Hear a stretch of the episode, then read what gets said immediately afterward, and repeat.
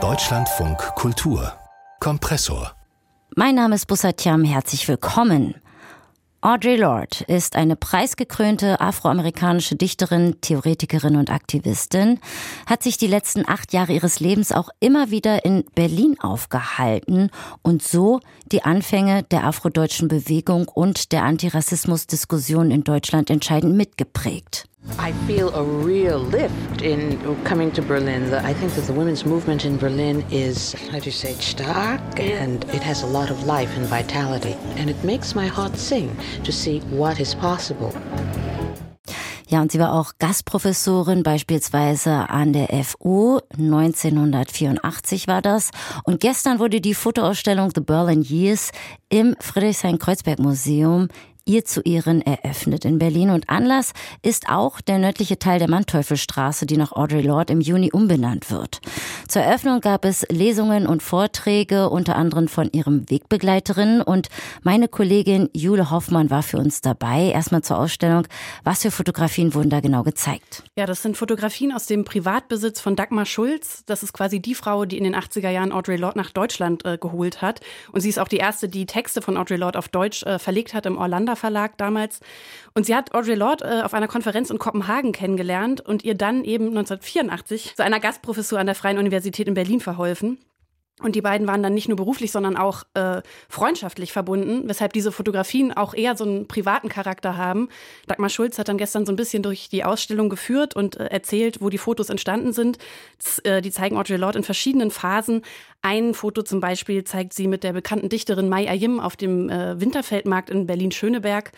Ähm, und ein anderes äh, zum Beispiel war ein Porträt, äh, wo man sie sieht mit sehr kurzen Haaren. Das ist dann aus einer späteren Phase, als ihre Krebserkrankung schon sehr weit fortgeschritten war, ähm, wegen der sie ja auch wiederholt, äh, muss man sagen, nach Berlin gekommen ist, weil sie hier ihre Krebserkrankung behandeln lassen hat. Zur Vernissage, da gab es auch ein Begleitprogramm. Ich habe es kurz erwähnt. Wie war es? Was wurde da alles gesagt? Ja, das war sehr interessant, weil wenige Meter entfernt auf dem Oranienplatz fand äh, gestern die Gedenkveranstaltung für die Opfer der rassistischen Morde in Hanau statt.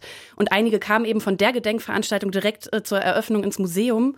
Und auch die Museumsleiterin hat in ihrer Eröffnungsrede erstmal die Namen der Ermordeten äh, vorgelesen, sodass wirklich sehr deutlich wurde, worum es an dem Abend ging, nämlich um die solidarische Vernetzung auch im Kampf gegen Rassismus äh, unter den Communities, den verschiedenen, so wie es Audre Lorde zu Lebzeiten auch immer wieder gefordert hat.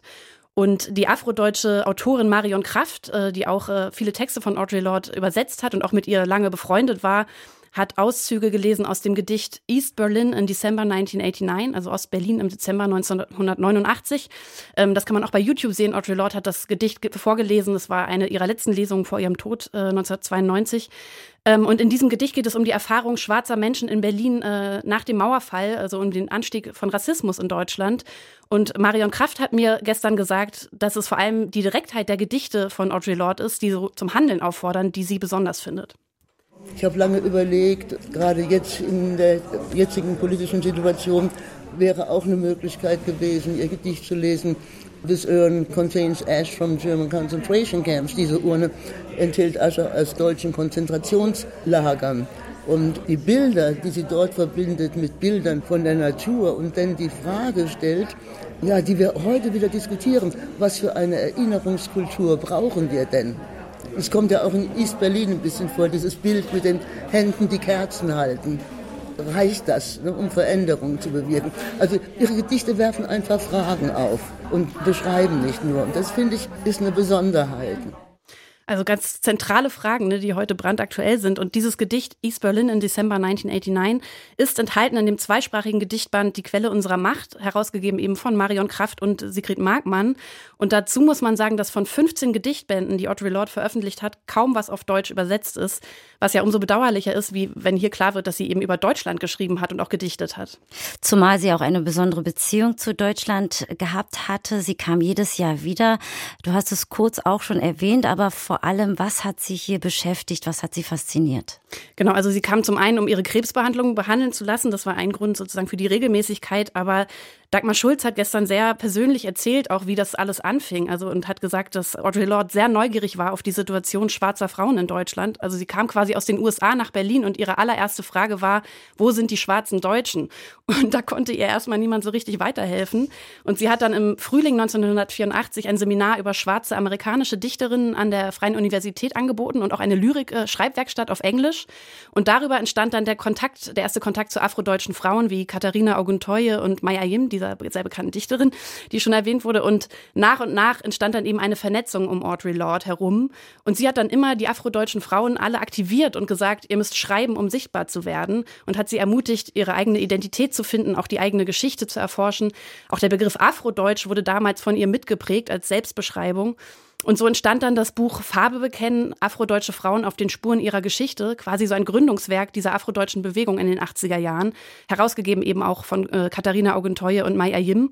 Und das war ein ganz wichtiger Initialmoment äh, für die afrodeutsche Bewegung. Ähm, und Audre Lorde hat damals auch schon an weiße Feministinnen appelliert in Deutschland, sich mit diesem Rassismus zu beschäftigen in der Gesellschaft. Diese Debatte haben wir ja bis heute. Also sie hat tatsächlich 1984 schon gesagt, all oppressions intersect, also sich für mhm. einen intersektionalen äh, Feminismus eingesetzt, war damals also quasi schon eine wichtige Vorreiterin. Und laut Dagmar Schulz war diese Arbeit mit schwarzen deutschen Frauen für sie die ergebnisvollste in ihrem Leben. Das hat Audre Lorde gesagt, weil sie hier konkret gespürt hat, dass sie wirklich was bewirken konnte.